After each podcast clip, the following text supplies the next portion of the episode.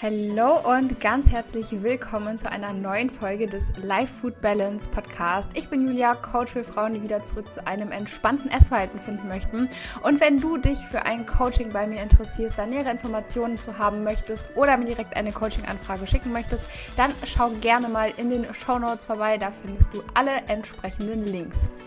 Und dann würde ich sagen, starten wir auch direkt in diese Folge rein. Heute soll es um das Thema Hunger, Sättigung, Heißhunger, Appetit, all diese Dinge gehen, weil ich finde, dass das wahnsinnig wichtig ist, ähm, wenn man mit Hunger und Essanfällen und Heißhunger und so umgehen möchte, da so ein bisschen auch zu verstehen, was da eigentlich im Körper vorgeht. Und deshalb dachte ich mir, ja, gucken wir uns heute in dieser Folge das Ganze mal so ein bisschen genauer an und starten da erstmal direkt mit der Definition von Hunger. Was ist denn überhaupt Hunger?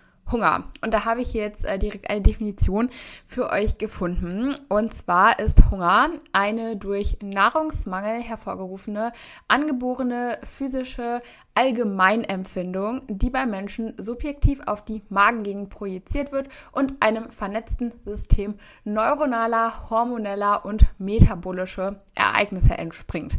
Das heißt eigentlich, was jetzt für uns relevant ist, ist ja eigentlich nur, dass das durch Nahrungsmangel hervorgerufen wird. Das heißt, Hunger ist erstmal wirklich ein Zeichen vom Körper, dass der Körper da jetzt gerne Energie bekommen würde, dass er Nahrung braucht.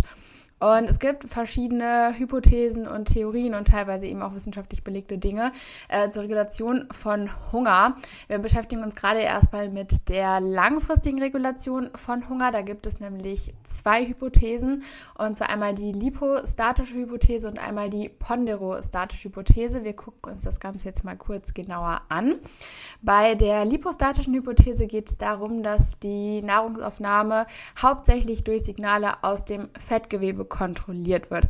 Ähm, das heißt, im Fettgewebe wird eben das Leptin gebildet und das Leptin informiert das Gehirn darüber, dass ähm, ja, letztendlich die Fettspeicher voll sind, dass die Energiespeicher voll sind und je mehr Fett man hat, desto mehr ähm, Leptin wird dann letztendlich auch ins Blut ausgeschüttet und desto gesättigter sind wir letztendlich. Also das Ganze funktioniert dann eben darüber, dass Leptin im Gehirn an die Rezeptoren bindet und wir dadurch einfach ein besseres Sättigungsgefühl haben. Das heißt, das ist natürlich auch so ganz klassisch, ne, wenn man einfach einen niedrigen Körperfettanteil hat, dann wird in diesem wenigen Körperfett oder je nachdem ist ja dann wirklich teilweise auch gerade bei Wettkampfathleten oder eben auch, wenn du einfach einen wahnsinnig niedrigen Körperfettanteil hast, einfach wirklich kaum ähm, Fett noch da, wo dann eben überhaupt Leptin ausgeschüttet werden kann. Und dementsprechend hat man dann eben auch ständig Hunger, wenn da einfach wenig äh, Fett da ist, weil das Leptin eben auch gar nicht ausgeschüttet werden kann. Bei der ponderostatischen Hypothese ähm, ist es so ähnlich, beziehungsweise hier geht es um das Körpergewicht, also dass da eben durch das Körpergewicht die Nahrungsaufnahme reguliert wird. Und ähm, hier ist es dann eben so, dass das so ein bisschen auch diese Setpoint-Theorie letztendlich, dass ähm, wir so ein ähm, genetisch vorprogrammiertes Zielgewicht in uns haben und dass wir immer wieder, ähm, wenn das Gewicht mal so ein bisschen hoch oder runter geht, dass sich dadurch eben dann auch der Hunger reguliert. Also wenn wir ähm, ein Zielgewicht haben und dann eben durch kurzfristigen Nahrungsmangel mal ein bisschen drunter fallen, dass der Körper sich dann eben durch vermehrten Hunger da wieder hochreguliert. Oder wenn wir eben über diesem ähm, ja, genetisch festgelegten Zielgewicht sind, dass sich der Körper dann eben durch weniger Hunger da wieder runterreguliert. Ähm, ja, das ist halt auch einfach ein schwieriger Punkt, weil dadurch, dass wir einfach super viel ähm, Nahrung ständig und immer um uns haben, ist es natürlich auch wahnsinnig schwierig und kommt da eigentlich kaum jemand, es sei denn, man ignoriert halt wirklich diesen Hunger dann in das, äh, ja, in die Situation, dass man da irgendwie unter dieses Zielgewicht fällt, beziehungsweise finde ich das auch so eine schwierige Sache und das sind halt alles so zwei Hypothesen, die da eben auch so ein bisschen in der Diskussion sind. Aber jetzt habe ich auch schon wieder viel zu weit vorweggegriffen, da wollte ich eigentlich später erst drauf zurückkommen. Ähm, das sind aber so diese beiden Hypothesen, wenn es um die langfristige Regulation von Hunger geht. Aber wir haben natürlich auch noch kurzfristige Regulation von Hunger. Ähm, da ist das ähm, Grelin ähm, ja, oder spielt das Grelin eine sehr, sehr wichtige Rolle. Und zwar ähm, gab es auch eine ganz spannende Studie. Da hat man Menschen dann, bevor sie ans Buffet gegangen sind, exogen Grelin ähm, ja per Infusion eigentlich in den Körper geschleust und hat dann eben beobachtet, dass ähm, die im Vergleich zu der Kontrollgruppe, die nur eine Kochsalzlösung bekommen haben, um 28 Prozent mehr Kalorien zu sich genommen haben. Also das heißt, Grelin spielt hier ähm, jetzt bei der Appetitregulation eine wahnsinnig große Rolle. Ähm, und die Spiegel sind erstmal, wenn wir eben nüchtern sind oder einfach gerade in einem Hungerzustand sind, sind die Ghrelin-Spiegel erstmal sehr hoch. Und wenn wir dann was essen, sinken die eben ab. Und ähm, an der Studie konnte man hier eben dann auch wirklich gut sehen, dass ähm, je höher der Ghrelin-Spiegel letztendlich ist, desto mehr Nahrung nehmen wir dann eben auch auf. Dann gibt es noch die Glucose zur kurzfristigen Regulation von Hunger. Und ähm, ja, hier geht es eben darum, dass ähm, die Glucose dann ähm, über Glukosesensoren auch gemessen wird und dann eben auch bei ähm, ja, abnehmender Verfügbarkeit letztendlich so ein Hungergefühl auch ausgelöst wird. Das heißt, wenn es dem Körper eben da auch nicht mehr möglich ist, die Glukosespiegel im Blut konstant aufrechtzuerhalten und der merkt so, ey, ich brauche hier gerade vielleicht auch wahnsinnig viel Energie und habe aber irgendwie gerade gar keine Glukose mehr, die ich irgendwo hernehmen kann, zum Beispiel aus der Leber oder sowas, dann ähm, wird dadurch eben auch ein verstecktes Hungergefühl ausgelöst und erst wenn sich da eben der Blutzuckerspiegel auch wieder normalisiert hat, tritt da eben ein Sättigungsgefühl ein. Und das ist eben auch so ein ähm, ganz natürlicher Mechanismus vom Körper, um eben auch eine Unterzuckerung zu vermeiden.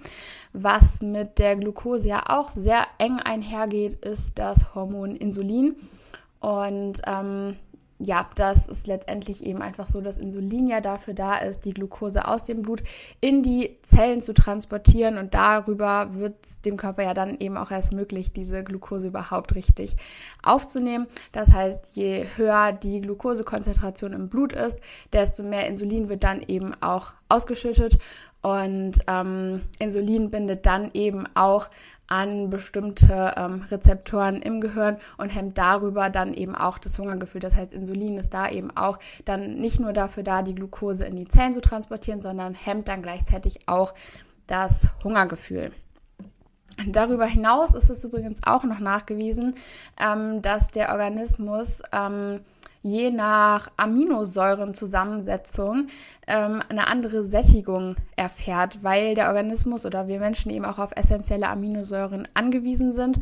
Und ähm, je mehr oder je, ja, je vollständiger letztendlich diese ähm, essentiellen Aminosäuren dann in dem Essen sind, was wir essen, ähm, desto satter sind wir da letztendlich auch.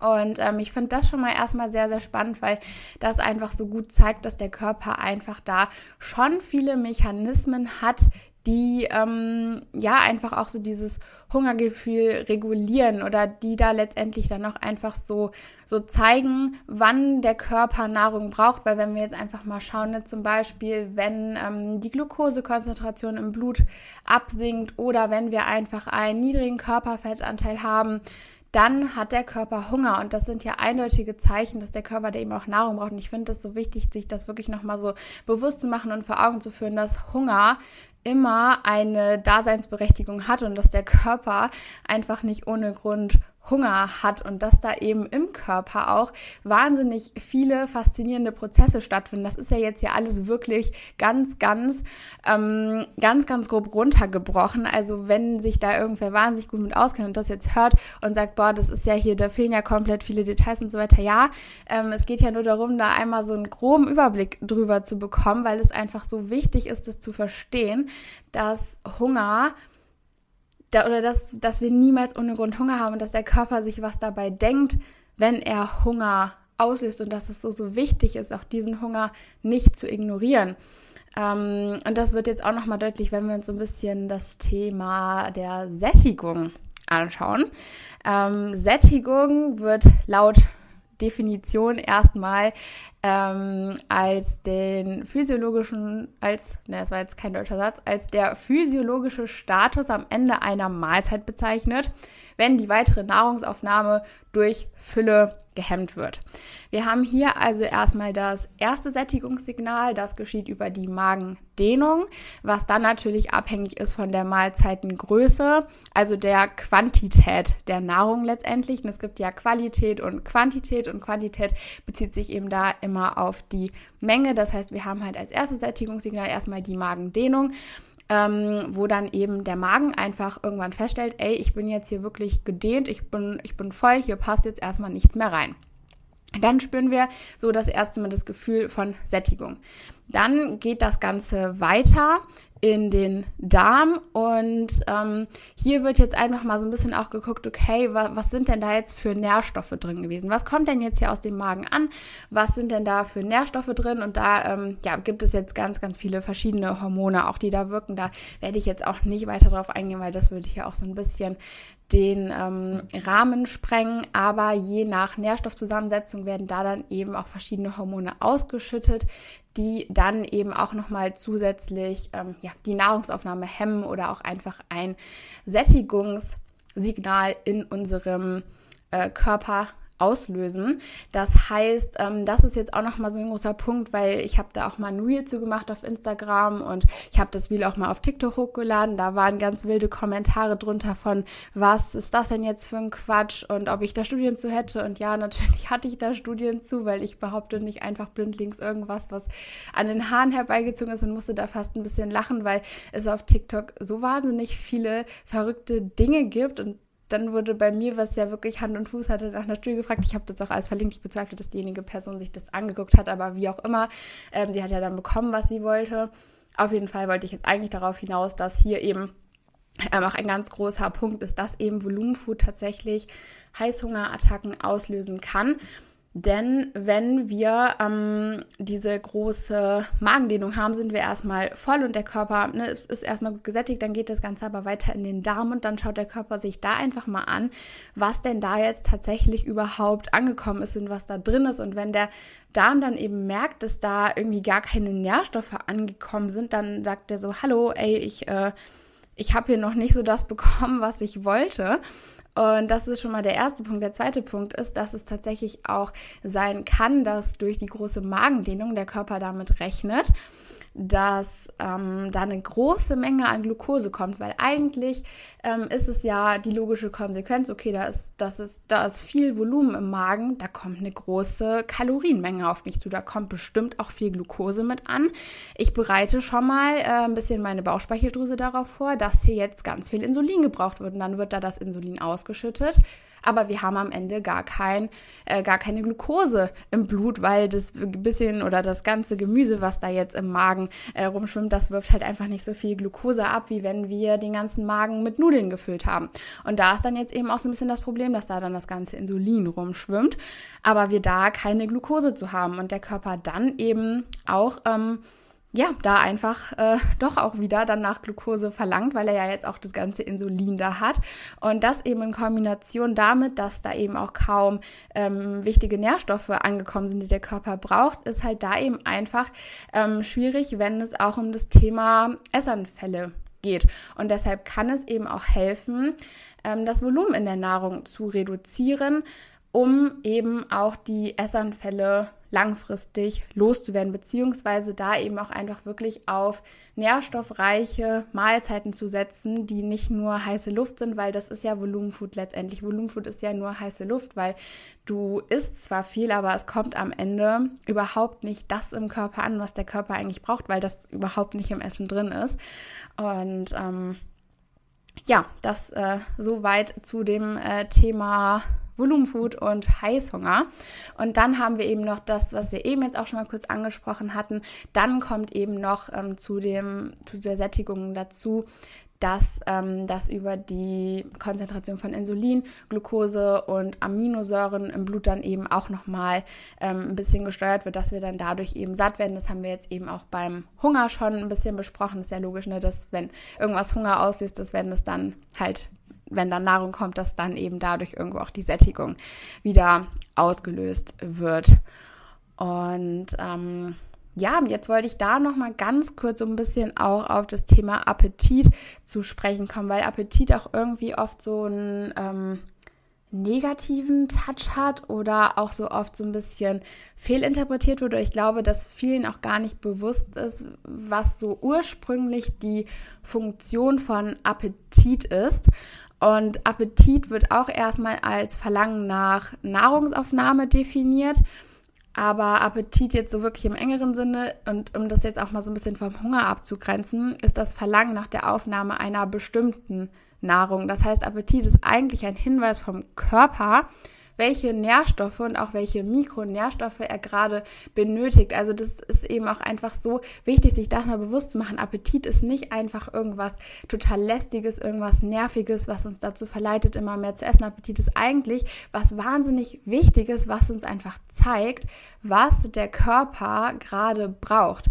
Und weil das Essen halt heute auch so oft so künstlich schmackhaft geworden ist, überall sind Geschmacksverstärker drin und wir theoretisch ja wirklich 24-7, also du könntest ja wirklich in jeder Sekunde was essen. Du hast es ja immer griffbereit. Es ist ja nicht wie früher, dass es sein kann, dass du wirklich mal äh, einen Tag lang oder zwei Tage lang nichts zu essen bekommst oder ne, ne, das ist ja, Essen ist ja immer verfügbar und ähm, Essen wird uns ja wirklich auch so schmackhaft gemacht. Es gibt so wahnsinnig viel Werbung, es, es riecht über überall nach Essen, das sind ja alles so Dinge, die waren früher ja einfach nicht so. Aber unser Körper ist eben einfach noch auf die Umwelt von früher angepasst.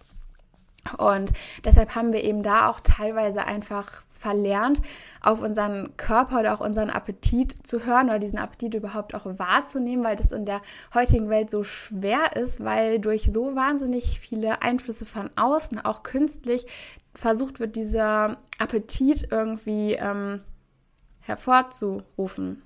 Ich komme heute irgendwie durcheinander mit den Sätzen, aber ihr wisst, was ich meine. Also durch die ganzen Reize von außen wird ja versucht, unseren Appetit künstlich zu provozieren, von außen heraus und nicht von innen heraus, weil der Körper Nährstoffe braucht. Ich denke, ihr wisst, wie ich das meine. Und was auch sehr, sehr spannend ist, ähm, dass ähm, es dann ja auch diese geschmacksspezifische Sättigung gibt. Das heißt, der Körper hat dann irgendwann eben auch genug von einem Lebensmittel, auf das er Appetit hatte weil einfach diese Nährstoffe dann äh, in dem Maße, die der Körper haben wollte, gedeckt sind. Und das finde ich einfach so spannend und das ist eigentlich so so toll und auch wieder so faszinierend, dass der Körper diese Erfindung letztendlich des Appetits einfach hat und uns dadurch eigentlich genau zeigen kann, was er braucht, wenn wir die Chance hätten, den richtig wahrzunehmen und wenn der nicht durch ganz viele äußere Einflüsse noch hervorgerufen werden würde letztendlich. Und ähm, ja, in diesem Zusammenhang dachte, also habe ich mir auch noch mal so ein bisschen ähm, das Thema Süßstoff angeguckt, weil das auch immer so ein Riesenthema ist und Süßstoff natürlich auch, gerade wenn es so um das Thema Appetit geht, auch so ein ja, so, so ein schwieriges Ding letztendlich irgendwo ist, weil früher ja Dinge, die extrem süß waren, das war ja eigentlich nur Obst ganz früher. Und Obst hatte damals dann eigentlich eine relativ hohe Kaloriendichte auch und hat da eben gezeigt, dass da einfach ähm, was ist, was sehr kalorienreich ist. Und das war früher auf jeden Fall auch was sehr, sehr Positives, weil es einfach damals nicht an jeder Ecke was zu essen gab. Das heißt, früher hat dieser süße Geschmack ähm, dafür gesorgt, dass wir da auch immer mehr von haben wollten und dass wir da immer, immer mehr einfach von haben wollten, weil wir eben da auch nicht wussten, wann uns das nächste kalorienreiche Lebensmittel begegnet. Und das ist natürlich dann ein bisschen schwierig, wenn man jetzt bedenkt, dass wir durch Süßstoff auch alles künstlich künstlich nochmal süß machen. Ähm, ich wollte aber nur da nochmal gerade, weil ich das auch ganz spannend fand, ähm, erwähnen, dass ähm, ja, es tatsächlich auch gar nicht wirklich Evidenz gibt, dass ähm, äh, Süßstoff irgendwie mit einer Gewichtszunahme verbunden ist. Das ist halt auch immer wieder so ein bisschen dieses Problem von Studien. Also nur weil es jetzt keine Studie gibt, die das konkret zeigt, heißt es jetzt auch nicht, dass es nicht unbedingt nicht so ist. Es ist nur einfach auch wahnsinnig kompliziert, das so rauszufinden, weil natürlich, ähm, wenn man jetzt auch das Thema Übergewicht betrachtet, dann spielen da wahnsinnig viele Faktoren rein, die man eigentlich in einer Studie überhaupt nicht ähm, so komplett umfangreich betrachten kann, nur weil das auch eben immer wieder so ein bisschen in der Diskussion ist, ähm, wollte ich das gerade nochmal hier mit reinnehmen. Was ich aber noch viel interessanter fand, weil das ja noch mehr in der Diskussion ist, ähm, dass ähm, man da auch nicht ein eindeutig Rückschlüsse darauf finden konnte, dass Süßstoffe das ähm, Darmmikrobiom verändern oder dass es da auch, ähm, eben auch mögliche Nebenwirkungen gibt, wie Veränderung der Glucose, Toleranz, appetitanregende Hormone oder andere Faktoren. Also es ist halt wirklich nicht eindeutig belegt, aber es kann eben einfach natürlich irgendwo dazu führen, oder es ist eben auch so Süßstoffe, ja, man, man, man hat da eben, also man kann da eben die ganz langfristigen Folgen jetzt nicht so nicht so äh, komplett abschätzen, aber weil da auch immer so eine Diskussion ist und weil manche ähm, da auch noch so Angst vor Süßstoffen haben. Also es ist jetzt nicht so, dass man ähm, da sagen muss, okay, da muss man so krass aufpassen, das ist so super ähm, gefährlich, weil ich hatte da auch einen ganz komischen Kommentar unter ähm, einem YouTube-Video ähm, von dem zweiten Teil von dem Wait My Full Day of Eating, wo ähm, da jemand kommentiert hat, ganz, ganz gefährliches Halbwissen hier mit, äh, mit den Süßstoffen. Süßstoffe sind schon äh, in geringer Menge über der täglich empfohlenen Tagesdosis extrem giftig für den Körper, genauso aber auch Zucker und so. Also das war eh schon so ein ganz merkwürdiger Kommentar, so Anti-Süßstoff, Anti-Zucker und letztendlich ähm, nichts ist Gift für den Körper, wenn du es in Maßen benutzt. Natürlich ist Süßstoff über der empfohlenen Tagesdosis nicht so gut für den Körper, aber um die empfohlene Tagesdosis zu erreichen, da müsstest du, also da müsstest du so viel Süßstoff essen, da habe ich im Video überhaupt nicht von gesprochen, dass man das tun soll. Also es war irgendwie so ein ganz komischer Kommentar, aber deshalb wollte ich hier mit da, also da gerade einfach nochmal mit aufräumen, ähm, dass man da jetzt nicht ähm, totale Angst irgendwie vor Süßstoff, aber genauso wenig eben auch vor Zucker haben muss.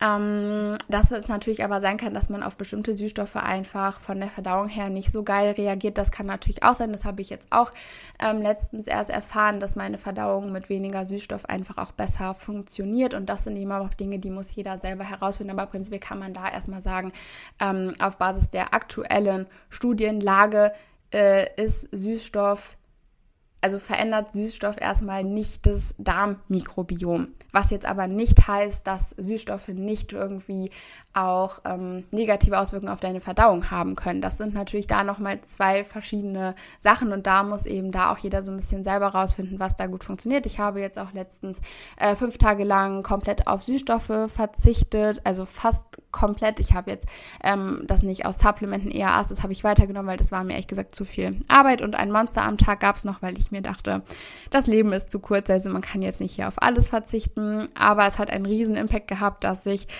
auf meinen ganzen Süßstoff in meinem normalen Essen verzichtet habe. Und innerhalb dieser fünf Tage hat sich auch mein Geschmack wieder so stark runterreguliert, dass ich jetzt wirklich ein, ein Achtel von dem Süßstoff einfach brauche, wie ich ihn vorher genommen habe. Und meine Verdauung, also meiner Verdauung geht es einfach besser. Ich hatte irgendwie auch oft so ein, ähm, das war kein richtiger Blähbauch, aber irgendwie so einen rausstehenden Unterbauch jetzt in letzter Zeit. Und das hat sich wirklich alles jetzt super reguliert, wo ich auch wieder weniger Süßstoff nehme. Und ähm, falls ihr da eben auch irgendwie so ein bisschen Probleme mit habt oder auch nicht. Also ich kann es generell einfach mal empfehlen, weil man einfach sich wieder, was diesen ähm, süßen Geschmack angeht, so runterreguliert und dann wieder so wenig Süßstoff einfach braucht. Das ist schon echt, ähm, ja, das ist schon echt faszinierend.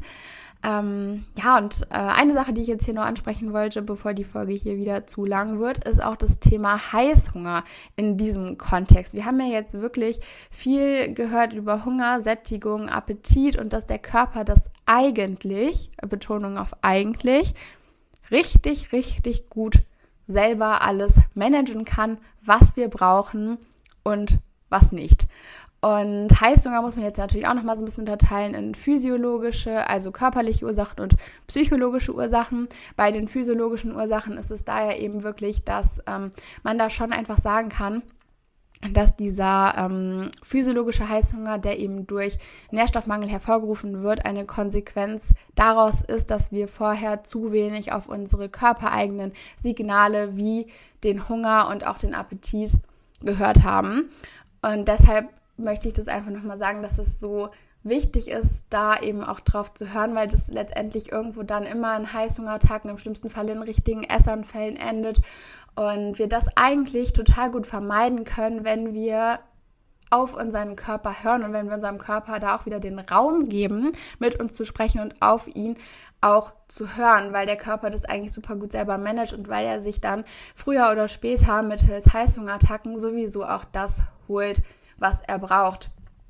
Ähm, natürlich gibt es auch verschiedene psychologische Mechanismen. Es gibt zum Beispiel auch Studien, die eben ähm, darauf hindeuten, dass ein kurzfristiger selektiver Nahrungsentzug, wie beispielsweise auch jetzt eigene Verbote in der Ernährung, also wenn du dir jetzt Schokolade oder sowas verbietest, das Verlangen nach dann dem entsprechend gemiedenen Nahrungsmittel tatsächlich auch verstärken. Ich meine, das ist ja auch irgendwo logisch, man will immer das haben, was man nicht hat, aber es gibt eben auch Studien, die das tatsächlich exakt so zeigen.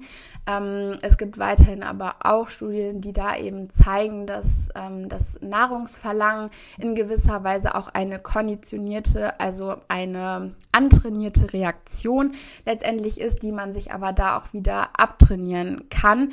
Und da muss man eben einfach so ein bisschen schauen. Also bei Essanfällen, da trifft eben oft auch beides zusammen, dass wir einerseits körperliche Ursachen haben, dass dem Körper einfach wichtige Nährstoffe fehlen oder sei es eben kein Mikronährstoffmangel, sei es einfach wirklich nur, dass dem Körper Kalorien fehlen und dass da eben dann aber auch mit der Zeit diese Essanfälle oder Heißhungerattacken in gewisser Weise auch eine erlernte und antrainierte äh, Reaktion sind auf bestimmte Stressoren, auf emotionalen Stress etc. Und ähm, damit beschäftige ich mich ja auch gerade im Coaching, dass wir da eben sowohl die psychologische als auch die physiologische Ursache so ein bisschen äh, regulieren und ähm, ja, da eben schauen, dass du dann eben auch langfristig da von den Essanfällen loskommst. Und wenn du eben da ähm, ja mehr Informationen haben möchtest oder wenn du sagst, ey, ich habe jetzt schon so lange mit den Essanfällen zu kämpfen, ich habe ständig Heißhunger, ich weiß nicht, was ich noch machen soll, dann schau mal in die Show Notes, da findest du alle Links und da kannst du mir auch gerne direkt eine Coaching-Anfrage Anfrage schicken. Und ähm, ja, Fazit, beziehungsweise ich habe das jetzt auch schon mal öfter betont. Ich möchte mit dieser Folge einfach nur noch mal sagen, dass Hunger und Appetit und generell unser Körper so, so ein faszinierendes Ding ist, weil er uns einfach durch Hunger und Appetit genau eigentlich zeigt, wann wir was brauchen. Und wenn wir eben anfangen, das zu ignorieren und dem Körper nicht mehr das zu geben, was er eigentlich braucht und was er verlangt, dann fangen wir auch an, gegen unseren Körper zu arbeiten, anstatt mit unserem Körper zusammenzuarbeiten. Und dann fängt der Körper eben auch an irgendwann ähm, ja, gegen uns zu arbeiten und äh, Heißhungerattacken hervorzurufen, weil er eben einfach nicht anders kann, weil das der Überlebensmechanismus des Körpers ist. Und es ist doch so, so schön, dass der Körper eigentlich mit uns sprechen kann und dass er uns über Appetit und Hunger eigentlich zeigt, was er braucht. Und deshalb ist es so wertvoll, diese Signale wahrzunehmen und diese Signale nicht zu ignorieren, weil der Körper, der kommuniziert mit dir, der sagt dir genau, was er braucht. Und es lohnt sich auch, auf diese Signale zu hören. Und ähm, ja, genau, in diesem Sinne hoffe ich, dass du ein bisschen was aus der Folge mitnehmen konntest. Wenn dir die Folge gefallen hat, teile sie gerne in deiner Instagram-Story oder auch irgendwo anders in den sozialen Netzwerken. Und wenn du noch irgendwelche Fragen hast, irgendwelche Anregungen, Feedback oder sowas, dann schreib mir gerne, lass mir gerne auch eine Bewertung auf Spotify oder wo auch immer du den Podcast hörst da. Und dann würde ich sagen, hören wir uns beim nächsten Mal wieder. Ich habe euch ganz da lieb und macht's gut.